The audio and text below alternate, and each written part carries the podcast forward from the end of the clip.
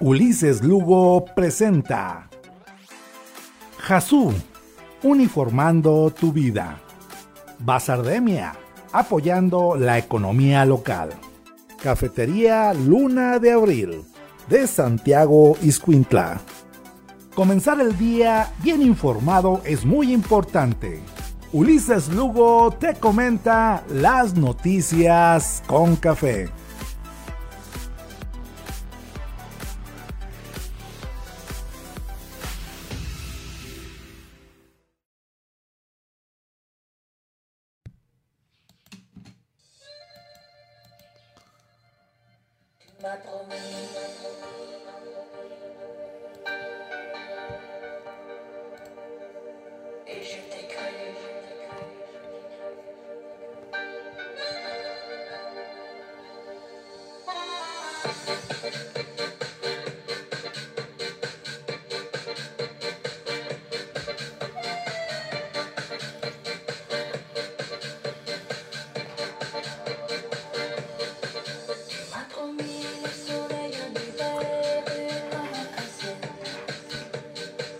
¿Cómo le va? Muy buenos días. En este lunes, lunes 7 de febrero, les escuchamos a Ingrid, Tu le promis, Tu es. Ese es el nombre de esta canción que por ahí en el 2003 la pegó con todo en, la, en los centros y discotecas de la ciudad. Le promis tenía una coreografía que no la voy a hacer, obviamente, porque no me la sé. Pero ahí estaba, entraba la parte buena. Este es, es un hit Grecia Romero es un hit, va a pegar, es lo nuevo en, este, en el Hit Parade. Aquí recordamos rolas del pasado, pero muy buena, muy buena rola por ahí del 2003. Tú eras una mozalbeta de 11 años que te limpiaba los mocos todavía.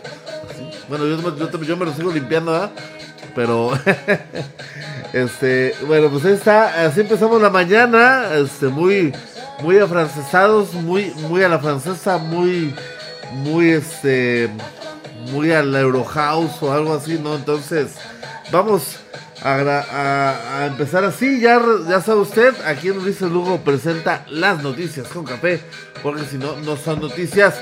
Y bueno, pues este, arranquemos y agradeciéndole como siempre, como siempre, vamos, vamos bajándole a esta doña, a la Ingrid, agradeciéndole como siempre el favor de su atención aquí en las noticias con café con Ulises Lugo, Ulises Lugo con Y, denos like, compártanos, háganos llegar. Seguimos siendo el medio informativo, la página de Facebook eh, orgánica por excelencia. Somos los únicos que tenemos este seguidores orgánicos reales de carne y hueso que sí son de Tepic, que sí son de las colonias de aquí de Tepic, no son de Dubai, no son de Egipto, no son de Afganistán, no son de Nueva Delhi en la India, este, son de aquí, son de aquí de Tepic, entonces este, ayúdenos a seguir llegando a más colonias, a más gente en este esfuerzo informativo que hacemos todas las mañanas aquí en esta página de Ulises Lugo presente. Y bueno, pues así como le agradecemos a usted, le agradecemos también a los amigos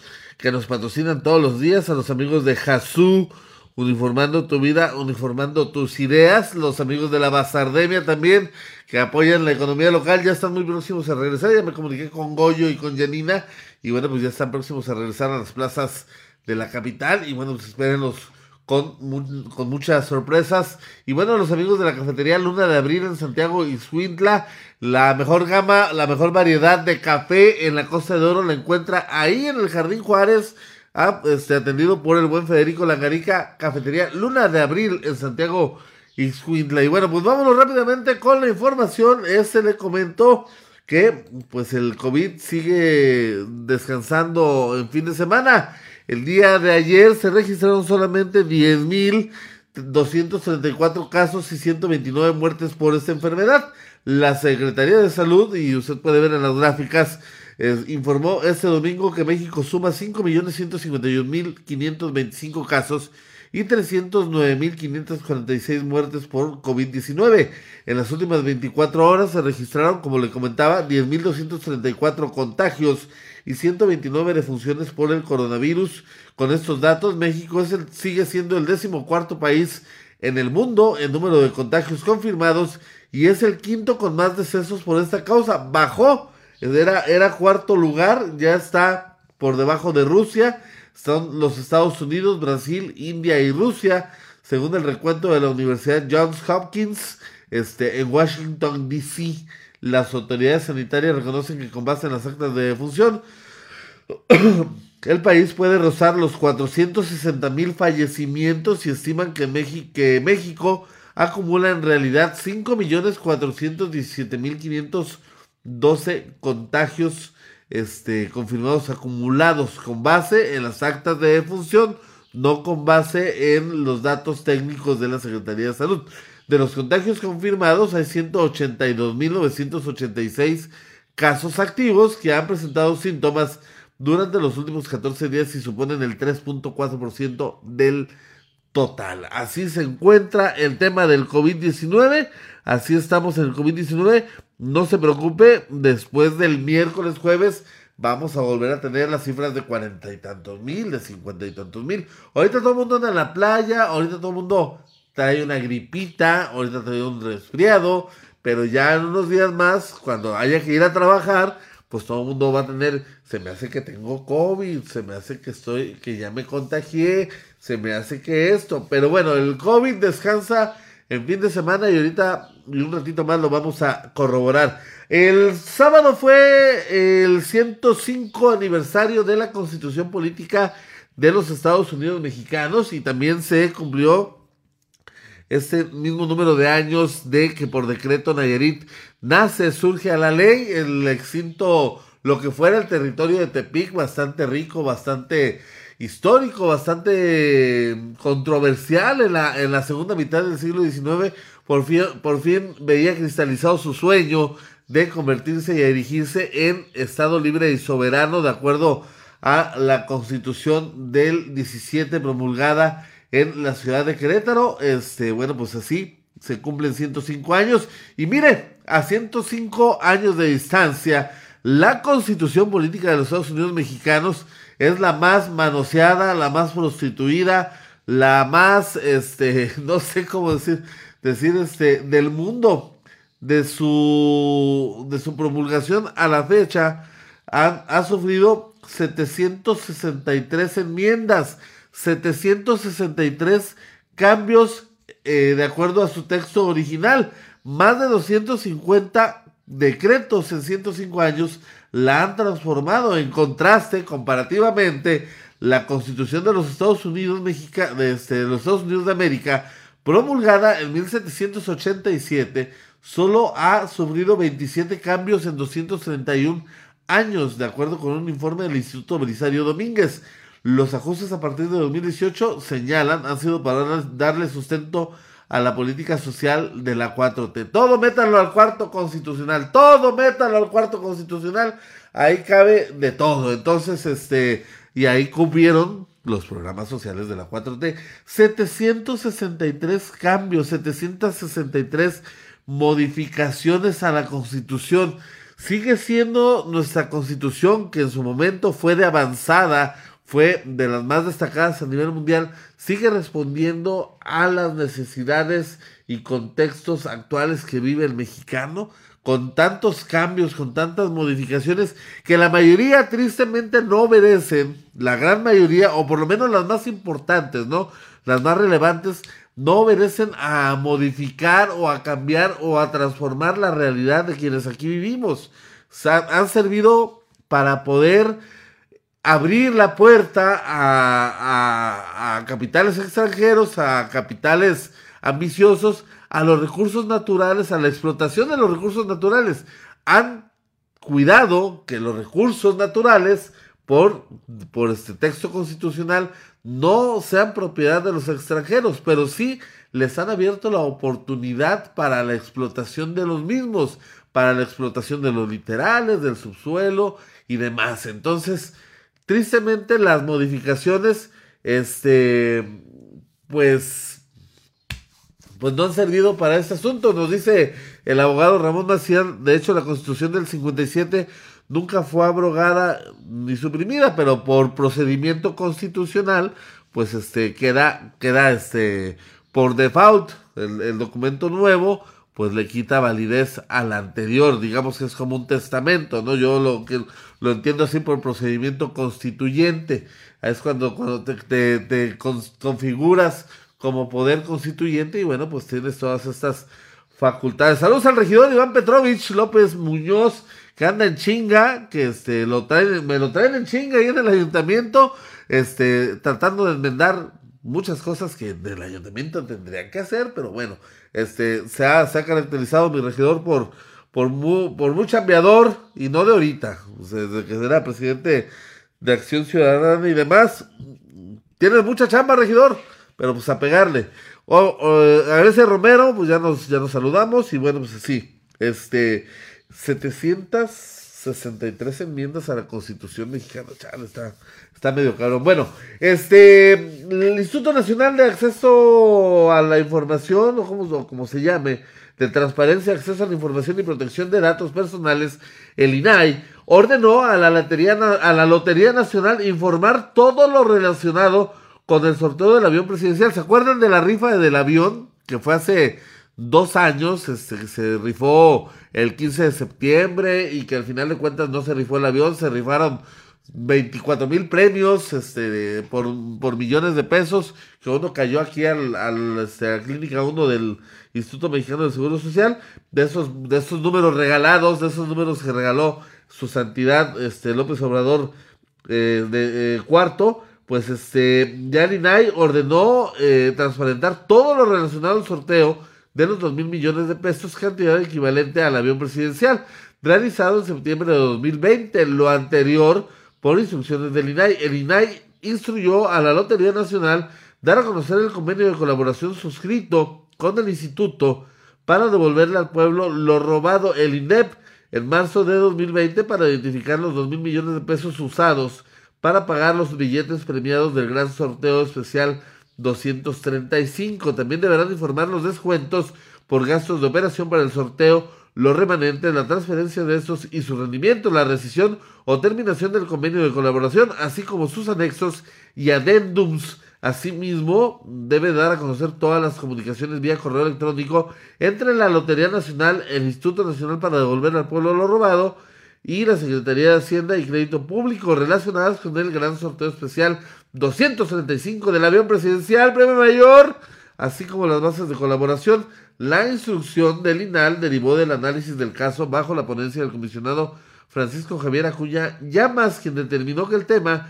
atañe a la población en general para conocer cuánto obtuvo en beneficio de la causa que se dijo. Bueno, vamos a ver si no se sacaron la lana de otro lado, si lo hicieron bien. Lo cierto es que la opacidad es la marca registrada de esta administración y si no, pues que le pregunten a López Obrador Jr. Entonces, somos opacos a más no poder. Y bueno, pues, este, pero como todos lo vemos, menos este, el Mesías, el presidente López Obrador asegura que el gobierno está moralizando las obras públicas. La ingeniería civil se pudrió de corrupción. Son una bola de podridos, toda la pinche bola de, de ingenieros civiles. El presidente López Obrador apuntó que su gobierno se encuentra moralizando todo lo que se refiere a la construcción de obras públicas durante la conclusión de la obra del Banco de Bienestar en Polotitlán, Estado de México. El mandatario mexicano dejó en claro que los ingenieros militares, estos sí son buenos, este, se encuentran realizando obras públicas debido a que los ingenieros civiles en el país se pudrieron por la corrupción. Toda una bola de podridos, toda la bola de, ingenieros. ¿Estás oyendo, Chalío? Por favor. Un podrido este en gobiernos federales anteriores. Nos están ayudando los ingenieros militares. La Secretaría de la Defensa es un pilar junto con la Secretaría de Marina del Estado mexicano, dijo el presidente López Obrador, en esta etapa de transformación y por eso estamos avanzando. Son los ingenieros militares los que están sufriendo deficiencias que se fueron creando con el tiempo en todo lo que, lo que era la construcción de obras públicas y la actuación de las empresas constructoras. Esto refirió el presidente López Obrador, quien aseguró que las Secretarías de la Defensa Nacional y Marina son un pilar de la cuarta transformación, razón por la cual se está avanzando en la construcción de las obras públicas. A lo largo de su sexenio, López Obrador defendió la labor de las Fuerzas Armadas y descartó que esté militarizando el país. No es cierto, no inventen. A raíz de las diversas tareas que llevó a cabo en su administración. ¿Escucharon? Bola de podridos, pinches ingenieros civiles bola de podridos, eso dijo el presidente López Obrador. Y bueno, pues ahí los temas. Y mire, si usted fue ya a la tienda y está pensando hacer ceviche, está pensando hacer algo con limón, piénselo dos veces porque sigue yéndose a las nubes el precio del cítrico. La violencia en Michoacán afectará los precios, afectará los precios de frutas y verduras, principalmente del limón y del, del aguacate. En Tepalcatepec, este lugar que se puso en la geografía nacional después de los balazos en los se agarraron y minas terrestres y cuanta más, se estima que entre 5 y 6 mil hectáreas de limón se dejaron de cosechar por agricultores amenazados por el narcotráfico. La violencia que vive la tierra caliente en Michoacán repercutirá en los bolsillos de cientos de familias debido a la pérdida de miles de hectáreas de alimentos básicos que se cosechan en la región. Por ejemplo, una agricultora del lugar de nombre Juana Francisca relataba al diario Milenio, señaló que conforme, al, eh, conforme el ejército recupera los poblados que estaban bajo el control del cártel Jalisco Nueva Generación, se podrá conocer con exactitud el número de hectáreas perdidas. La cosecha del temporal primavera-verano también es en riesgo debido a que se tienen escasos dos meses para preparar la tierra para los nuevos cultivos. Lo que es la papaya, fíjense, la papaya, el limón, la caña de azúcar, por ejemplo, se va a poner muy cara la caña de azúcar. Quizá en Tepic no lo veamos porque aquí tenemos un chingo de caña de azúcar, pero este, se, va, se va a encarecer que se siembra ahí en Tepalcatepec. Otro problema que enfrentan los campesinos es que muchas parcelas tienen minas terrestres, minas, o sea, terrenos minados, colocadas por los narcotraficantes. Las más de 20 comunidades abandonadas por la violencia podrían quedar parcialmente solas debido a que muchos habitantes pidieron asilo político en los Estados Unidos o huyeron a otros estados, lo que complicará la mano de obra en el campo. Este fenómeno es parecido a cuando se acuerda usted que la naranja se fue para arriba.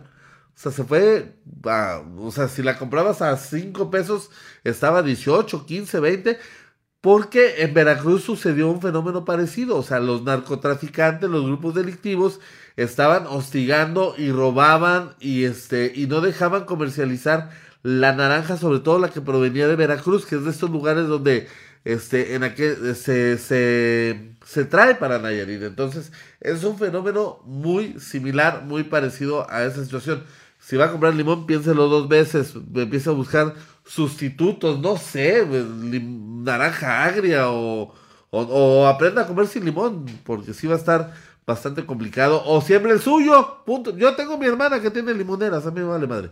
Este, bueno, así el, el, asunto. Y bueno, eh, los que se pusieron a chambear una vez al año fueron los senadores del país, este, hasta 30 años de cárcel por reclutar menores para el crimen organizado, es lo que pedirán los senadores. Esto lo propuso eh, Miguel Ángel Mancera, coordinador de los senadores del Partido de la Revolución Democrática, que se acordaron que tenían que hacer algo, ¿no? O sea, estamos aquí y no, no, no hacen ni madres. Digo, es todos, ¿no? O sea, PRD, PAN, PRI, PAN, el que me pongan. Este, pero Mancera tenía rato que no salía. Este, por ahí, este, y no tiene nada que ver con la línea 12, ya tenía rato desaparecido, desde que llegó estaba desaparecido, y bueno, pues ahora con la línea 12, pues menos sacaba la cabeza, ¿verdad? De acuerdo con el secretariado ejecutivo, imagínense si Marcelo Ebrard es presidente de la República, ¿qué va a hacer de Mancerita? Más que se va a tener que pelar del país. Bueno, es otro tema. De acuerdo con el Secretariado Ejecutivo del Sistema Nacional de Seguridad, eh, en México, del 1 de enero al 31 de octubre de 2021 se registraron 2.037 homicidios de menores de 17 años, detalló el líder parlamentario del Partido de la Revolución Democrática en el Senado de la República. El coordinador del PRD en el Senado, Miguel Ángel Mancera, presentó una iniciativa para tipificar como delito penal y sancionar hasta con 30 años de prisión a quien reclute, a quien reclute, eh, a quien reclute niñas, niños o adolescentes para la comisión de actividades delictivas o para formar parte de los grupos criminales. Este, fíjese, aquí hay otra estadística. 2037, bueno, es la, es la misma, 2037 homicidios de menores de 17 años del 31 de octubre de 2021 a la fecha. Entonces, este, está bastante complejo. Hay que legislar, hay que cuidar a nuestros hijos, a nuestros jóvenes, este, hay que cuidarlos, hay que, si, si es necesario modificar el tema de la culturalización, la idiosincrasia de cómo vemos las cosas, porque sí, estamos en un momento bastante complejo. Bueno, vamos a la información local rápidamente. Tecuala y Islán del Río Tuxpan volverán a clases presenciales Este, esto luego de, de, la mesa, de los análisis de la mesa COVID del pasado viernes, tres municipios más se integran a las clases híbridas a partir del próximo martes a mañana. Así lo confirmó el Comité Estatal COVID-19 durante la sesión realizada el pasado viernes 4 de febrero al revisar el avance de la pandemia en Nayarit. Se trata de los municipios de Tecuala, Islán del Río y Tuxpan que se incluyen a la lista existente que ya tenían esta indicación, como lo son Rosa Morada, La Yesca, Santa María del Oro, Jala, El Nayar. Yo no le voy a decir del Nayar, no se llama del para mí no se llama del Nayar. ¿Quién chingado le puso del Nayar? El Nayar es la tierra de El Nayar. Este, Abatlán de Cañas y Guajicori. Se incluye abrir actividades en los CENDIS con preescolar y primaria y actividades de campos clínicos de estudiantes del área de la salud, atendiendo a las actividades con aplicación estricta de protocolos supervisados por las instancias reguladoras de las mismas. Mire, ¿por qué le digo que el, que el COVID este, descansa los fines de semana? Porque ayer, ayer, este, ayer, ayer justamente domingo se registraron solamente 61 contagios de la enfermedad, 61 contagios de la enfermedad, solo este, sin defunciones, este, con lo que se quedan las defunciones en 3.122, este, lo que va del, de, lo, de la pandemia, este, y bueno, son solamente 61 casos de la enfermedad. Mire, le voy a pasar el dato de, del sábado, por ejemplo. El sábado se registraron 621 contagios. El viernes 753 y háganme el chingado favor que el domingo solamente 61. Y hoy se van a registrar como 110 o como 80. Y el martes se va a subir a 500. Y así hasta el viernes y sábado que otra vez 700 y 600. O sea, entonces quiere decir que el COVID descansa los domingos. Entonces, como todos los laboratorios y como todos los sindicalizados y como todos los trabajadores de salud y como todo el mundo. Entonces, este, valdría la pena salir el domingo, ¿no? Al final de cuentas, nadie se contagia. Nadie, no pasa nada. Entonces, este, salgamos el domingo, no hay pedo.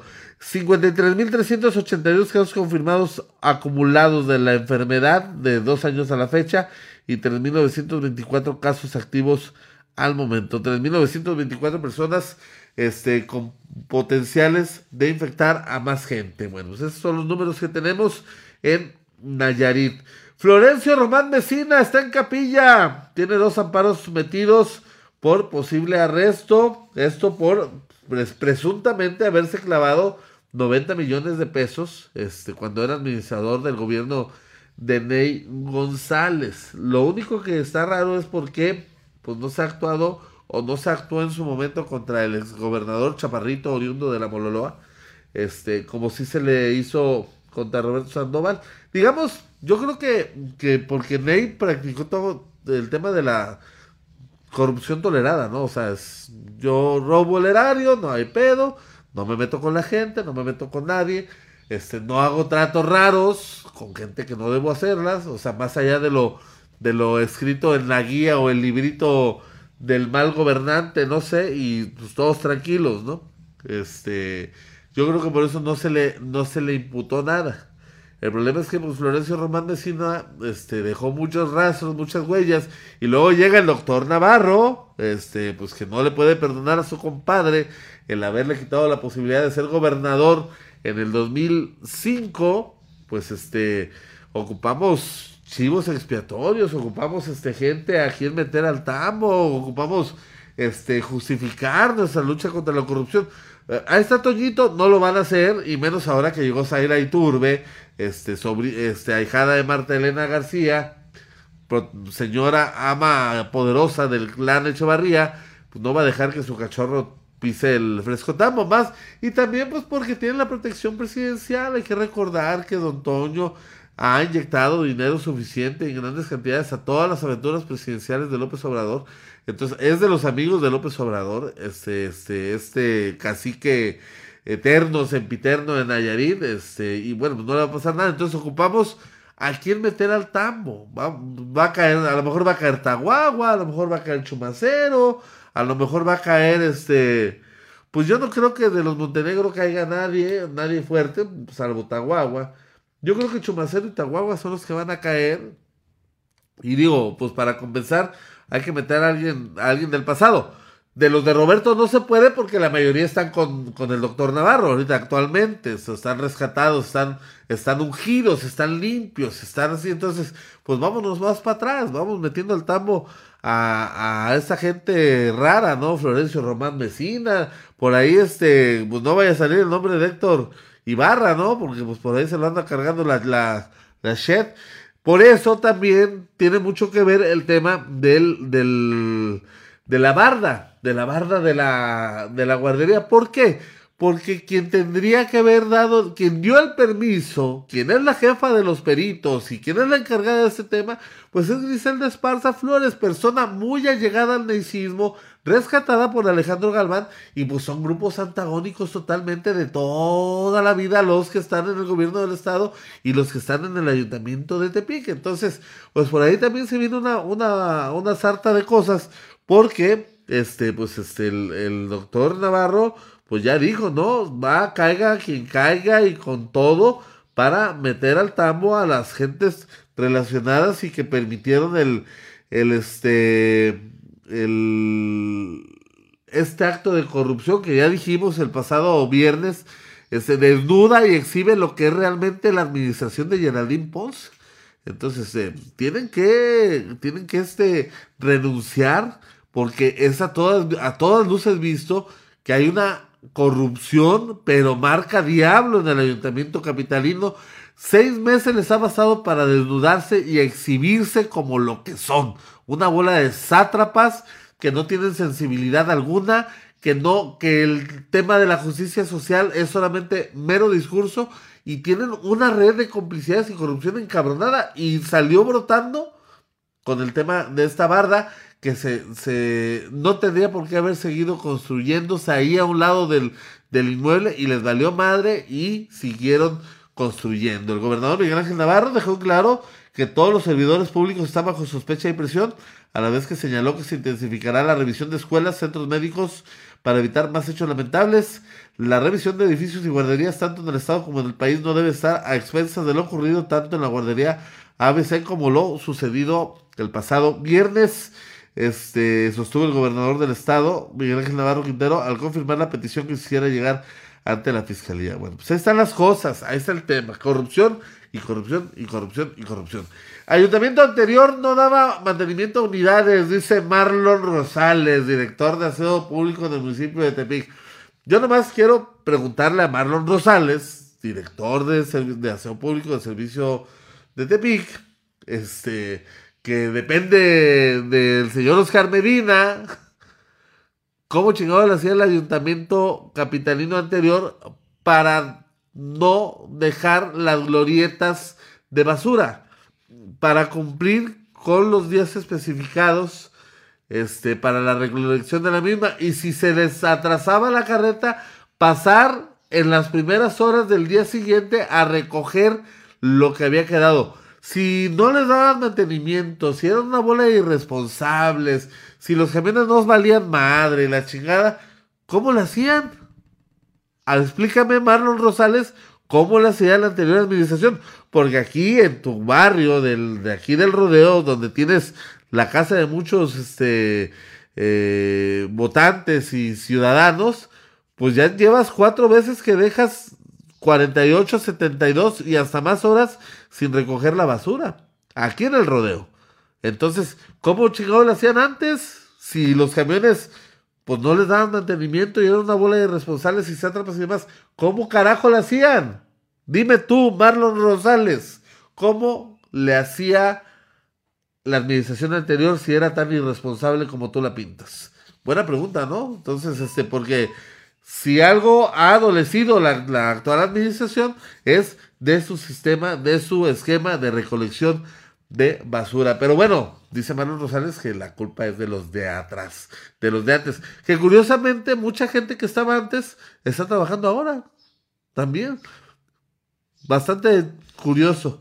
Bueno, la Universidad Autónoma de Nayarit convocó, bueno, lanzó la convocatoria ya para renovar la rectoría de la, de la institución. Eh, este viernes, en sesión extraordinaria, el Consejo General Universitaria aprobó la convocatoria para el proceso de elección del rector de la máxima casa de estudios de Nayarit para el periodo 2022-2028 a través de sus redes sociales. La Universidad Autónoma de Nayarit informó que el 28 de febrero se publicará la convocatoria en la Gaceta Universitaria para difundir entre todas las dependencias y unidades académicas de acuerdo con la de acuerdo al documento. La inscripción de aspirantes a la rectoría será, será del 1 al 4 de marzo de este año ante la comisión especial instalada en la torre de rectoría. La elección del rector será el 31 de marzo para el periodo del 9 de junio de este año al 9 de junio del 2028. Pues ese es, ya está este, enviada. Muy probablemente lo más seguro es que tengamos una rectora por primera vez en la historia. Este, no sé si vaya a salir alguien más así del, de la chistera, se la saquen de la manga, pero se apuntan Norma Galván Mesa, Norma Liliana Galván Mesa, exsecretaria de docencia de la máxima casa de estudios, y este Rocío Victoria eh, Flores, este ex titular de la dirección de derecho. Y bueno, pues este, las dos mujeres, las dos capaces, creo yo que tiene más blasones Norma Liliana Galván Mesa. Mire, Norma, Norma Galván es licenciada en Educación Especial por la Escuela Normal de especialización en Nayarit, la ENEN. La es licenciada en Ciencias de la Educación por la Universidad Autónoma de Nayarit. Tiene maestría este, en Tecnologías para el Aprendizaje por la Universidad de Guadalajara, del Centro Universitario de la Costa. Doctorado en Educación en Concentración de Educación Superior y Liderazgo en el Currículum y la Instrucción por la Nova South, Southeastern University en Florida, en los Estados Unidos becaria del CONACYT para estudios de maestría del programa de mejoramiento del profesorado PROMEP para realizar sus estudios de doctorado. Ha sido evaluador externo de los comités interinstitucionales para la evaluación de la educación superior del CIES, específicamente en los comités de ciencias sociales y administrativas, artes, educación y humanidades. Este, ha participado en un chingo de seminarios de actividades colegiadas. Tiene un currículum envidiable. Son como cuatro hojas lo que tengo aquí. Entonces, este, pues creo que, que Norma Liliana ha estado alejada de la política y abocada a lo que tendría que ser la, el tema educativo, el tema que le compete a la Universidad Autónoma de Nayarit. Tendrá que ser muy inteligente pues para rodearse de gente y de, equipo pues que le pueda ayudar a hacer política, pues porque al final de cuentas la parte de, la parte política de la universidad es algo importante, pero en el tema en el tema educativo, en el tema este, ay, ¿cómo se llama? Educativo, docente, de, de academia, de investigación. Creo, es una, vulgarmente diríamos, es una chucha cuerera. Le sabe, le entiende.